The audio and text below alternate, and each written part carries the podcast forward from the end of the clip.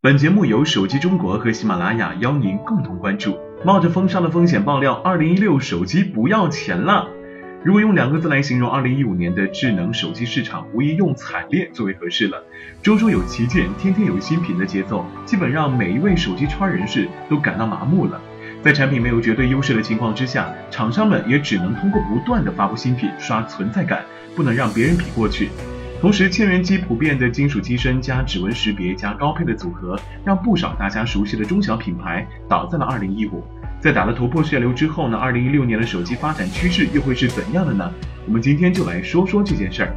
价格战会被终结。红衣教主周鸿祎在完成了对大神手机的收购之后，马上推出了两款无敌价格产品：三百九十九元的大神 F1 Plus，以及四百九十九元的大神 F1 二 GB 的内存版。将价格战推向新一轮的高潮，不过价格战换来的只能是一时的风光，所以周鸿祎在打完这一枪之后，很快就从价格战中抽身了。千元机已经陷入了拼硬件和拼价格的双重泥潭，他们的销量虽然巨大，但在利润上难以和中高端机型相提并论。闷声发大财的依然是 OPPO、vivo 这些重心放在中高端市场上的品牌。于是各家纷纷转型，发力中高端市场，继续打造价格战，肯定是行不通的。那就拼体验，拼服务。更加重要的还是一些差异化的卖点。例如周鸿祎呢，就跳出来将硬件免费变成现实。简单的说，就是你把两万元交给三六零，三六零就会免费送你一部价值二百九十九元的三六零手机极客版。两年之后呢，把两万元再还给你的同时，还有利息收。相信大多数用户都不会抗拒的。所以大胆推测，二零一六年的价格战呢将会变得平缓，甚至终结。各家应该会心照不宣地将精力放在中高端市场的铺设、用户体验的提升以及差异化发展上面。二零一六或许将成为开启用户至上、体验为王时代的元年，抱团取暖将更加常见。抱团取暖现象呢，在二零一五年就出现了发展苗头，最具代表的就是阿里、魅族、恒大。电商大佬加老牌手机商加人气足球队的组合，在二零一五年激发出无限的能量，硬生生的将魅族这个百万级销量的小品牌，快速发展成两千万台年销量的大品牌。或许是看到了这种跨界合作的可操作性，刚刚进入二零一六，我们就看到了手机圈又发生了两起抱团发生，分别是乐视、国安以及诺比亚、苏宁、钱顺天这三家抱团呢，有一个共同的特点。就是都有一家中超足球队，虽然中国足球屡屡让人伤心，但是国内的球市还是非常火爆的。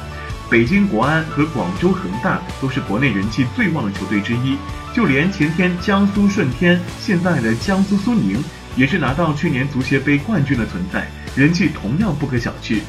抱团之后的手机品牌可以很轻松的提升在球迷中的影响力。而且这三支球队都是亚洲冠军杯赛事的常客，也能间接带动手机品牌在国际市场的影响力。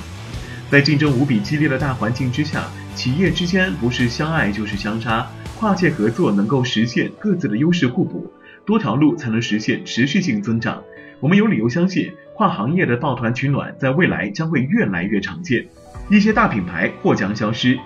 二零一五年拖垮了不少中小品牌，二零一六年呢，恐怕一些我们耳熟能详的大品牌也要遭殃了。从目前的数据来看，最危险的无疑就是黑莓。纵然黑莓投进安卓怀抱，并推出一款堪称另类旗舰的手机，奈何高昂的售价将很多死忠粉丝都挡在了门外。在如今的大环境之下，恐怕能够让粉丝无脑买单的，也就只有 iPhone 了。黑莓推出的旗舰手机的定位实在有些尴尬。黑莓在二零一六年如果真的拿不出什么实质性的改变，恐怕就真的如同张守宗说的那样，如果不能令设备业务扭亏为盈，那么黑莓将会选择退出。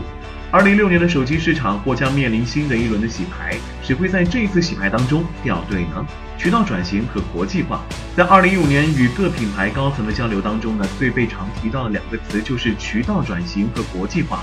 小米开启了互联网营销模式，无法让用户感受到切身体验，所以线下渠道成为各品牌在新的一年里发展的重中之重。线上加线下的全渠道运营将是二零一六年的主旋律。国内手机市场的饱和，让手机厂商们掀起了海外淘金大潮。印度、东南亚、拉美这些智能手机普及率相对较低的市场，成为大家争抢的蛋糕。在走出去这条康庄大道上。中兴、华为、酷派这些专利储备丰厚的品牌，可以有底气的开发亚洲甚至欧美市场；而小米这些年轻的品牌呢，因为专利原因，只能战战兢兢的祈祷不要遇到专利流氓。不管怎么样，进军海外市场在二零一六年将会加速。二零一六年，由于消费者越来越趋于理性，手机厂商们很难再简单的依靠饥饿营销、堆硬件、拼价格来调动消费者的购买欲望。智能手机市场将会进入新一轮的发展调整期，谁在这个期间掉队，恐怕就很难再爬起来了。